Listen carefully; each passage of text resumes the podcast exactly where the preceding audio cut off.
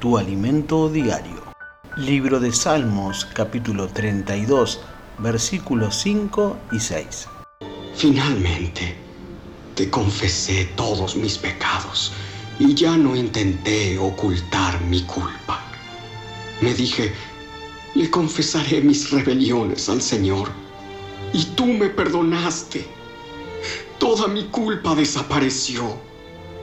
Por lo tanto, que todos los justos oren a ti mientras aún haya tiempo, para que no se ahoguen en las desbordantes aguas del juicio.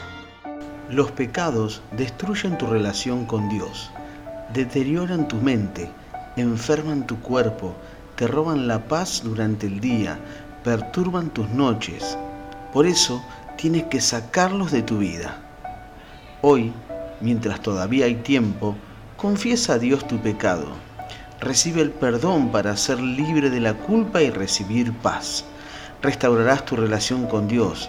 Recibirás las fuerzas, la fe y la seguridad interior necesaria para creer que todo te será posible. Oremos juntos.